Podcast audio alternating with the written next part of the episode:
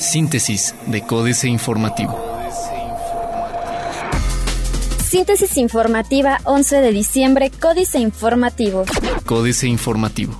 Siete magistrados del Poder Judicial de Querétaro solicitan jubilación, ganan 141 mil pesos. Alrededor de 32 solicitudes de jubilaciones por parte de trabajadores al servicio del Estado fueron recibidas por la 58 legislatura en un lapso de 24 horas, buscando pensionarse antes de la entrada en vigor, establecida esta mañana, de la modificación a la ley de los trabajadores del Estado de Querétaro en materia de jubilaciones y pensiones, que topa las pensiones a 42 mil pesos, informó Roberto Cabrera Valencia, presidente de la mesa directiva.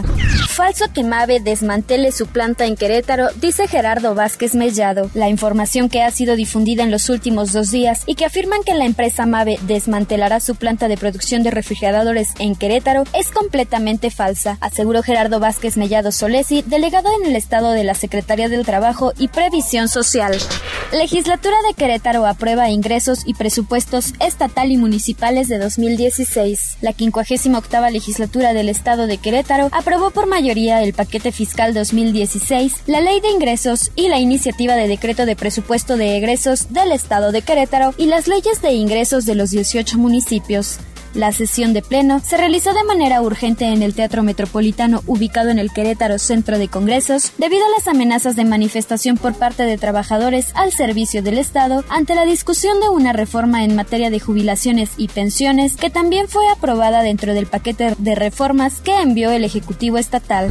Consejo Universitario invita a Pancho Domínguez a explicar incremento presupuestal para 2016. El Consejo Universitario de la Universidad Autónoma de Querétaro, en voz del rector Gilberto Herrera Ruiz, invitó a Francisco Domínguez Servién, gobernador del estado, a que ponga fecha, hora y lugar para llevar a cabo una sesión extraordinaria en la que se argumente el incremento del 10% que se otorgó a la UAC. Diario de Querétaro.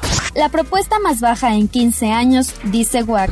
Inhabilitan 20 años al ex tesorera de Carmelo Mendieta. Inhabilitación de 20 años, así como resarcir un daño al erario público por cerca de 20 millones de pesos, fue el castigo que emitió la Contraloría del municipio de Corregidora a la exsecretaria de Finanzas Elizabeth Morales Vega y exdirectora de egresos Paula Escobedo Chávez, derivado de que no fueron solventadas las irregularidades que cometieron durante la gestión de Carmelo Mendieta, así lo dio a conocer el titular de dicha dependencia, Óscar García González. Magistrados en fuga. Cumplo al 100% mi palabra, dice Francisco Domínguez Servién. El corregidor. Más de 36 mil nuevos empleos en 2015. Espera Canacintra San Juan del Río crecimiento de 12%. Darán predio a taxistas en la capital. Identificarán obras a realizar en Santa María Magdalena. Noticias. Reconocimiento nacional al municipio de Querétaro.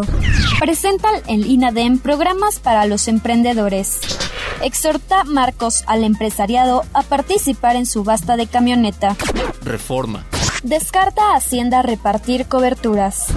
Llega apagón al Bajío. A partir de hoy, se apagará la señal de televisión analógica de 27 concesionarios y permisionarios de 5 estados, ubicadas algunas de ellas en el Bajío. Se trata de las estaciones de televisión ubicadas en ciudades como León y Celaya en Guanajuato, Querétaro en Querétaro, Saltillo, Coahuila, Caborca y Agua Prieta, Sonora y San Felipe en Baja California, entre otras.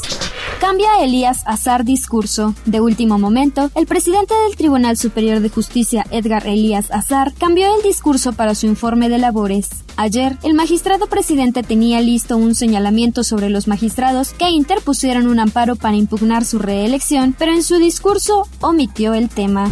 Cobrarán inventores regalías.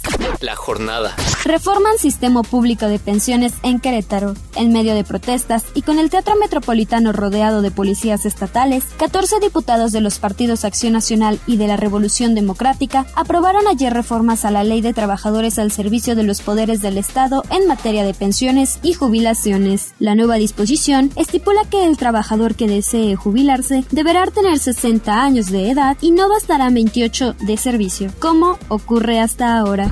Cierra el dólar en 17.48 pesos al menudeo, poca liquidez en el mercado. Con cinco caídas, el petróleo mexicano cerró en 29.04 dólares. El PRI en el Senado se cobra una afrenta y frena la reforma del Distrito Federal. Excelsior. Gasolinas dan más que las coberturas. Impuestos dejaron 176 mil millones de pesos. México debe erradicar corrupción e ilegalidad, dice nuevo presidente de la Coparmex. Crece confianza por la economía de México, asegura Videgaray. Nuevo aeropuerto, en 2016 bono por mil millones de dólares. Internacional. Inversión extranjera directa en China sube 7.9% a noviembre. Aprieta la recesión vida de brasileños. Macri asume la presidencia de Argentina. Quieren frenar la gratuidad, no lo van a lograr, dice Michelle Bachelet. Otros medios. Ropa inteligente. El siguiente eslabón de la tecnología ya está cerca. Apple retrasará la salida de su servicio en streaming de video. Facebook trae internet gratis de la mano de Virgin Mobile.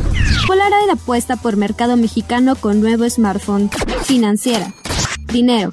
Ya son más caras la leche y las Coca-Colas que el petróleo. Enrique Galván Ochoa, con el sello del equipo de Hacienda, prepara su arribo a Pemex el nuevo director de finanzas Juan Pablo Newman. Misión: imponer orden. Sustituirá a Mario Bergard, quien había asumido el cargo hace dos años. Tiempos muy complicados. La degradación que ha sufrido de la calificadora Moody's, entre otras causas por el excesivo endeudamiento, ha tenido repercusiones internacionales.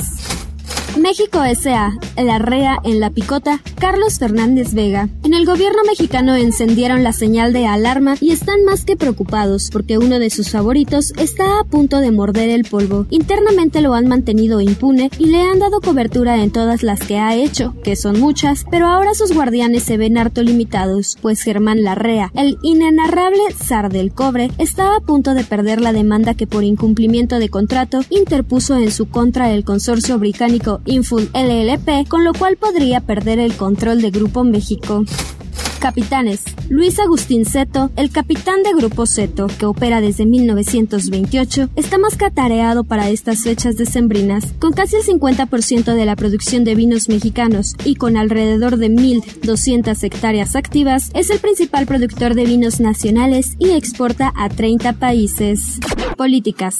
Astillero, Escobar, acribillado. Julio Hernández López. El Tucán le tira las escopetas fiscalizadoras. Pillado como uno de los responsables de la depredación electoral cometida el pasado junio y con otros expedientes tóxicos encima, Arturo Escobar y Vega, quien ha sido diputado, senador, vocero nacional de su partido y subsecretario de Gobernación, se apunta por propina mano a la lista nacional de víctimas del poder y, tras declararse acribillado por el fiscal de delitos comiciales, Santiago Nieto Castillo tiende una cortina de humo verde. Con la entusiasta colaboración de múltiples medios, articulistas y comentaristas, han anunciar acciones penales y ante la Comisión Nacional de los Derechos Humanos para limpiar su nombre y el de su familia.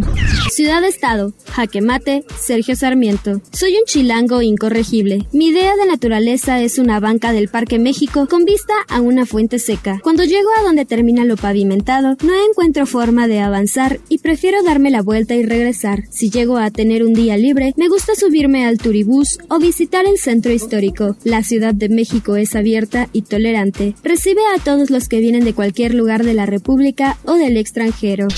Encontrar a los desaparecidos, Carmen Aristegui. La hermana Consuelo Morales, fundadora de Ciudadanos en Apoyo a los Derechos Humanos AC, recibió ayer el Premio Nacional de Derechos Humanos. Se premió su destacada labor a favor de personas desaparecidas en el estado de Nuevo León. El paso de los años y el número que, por miles, se acumula, no puede seguir siendo como el paisaje. Se puede y debe encontrar a los desaparecidos. Es el mensaje principal. Marihuana. Juan Villoro. El presidente Peña Nieto ha vuelto a dar pruebas de su débil interés por la legalidad. En días pasados, la Suprema Corte de Justicia emitió una resolución histórica permitiendo a cuatro personas sembrar, cultivar, cosechar, preparar, poseer y transportar marihuana con fines lúdicos y recreativos. Síntesis de Códice Informativo.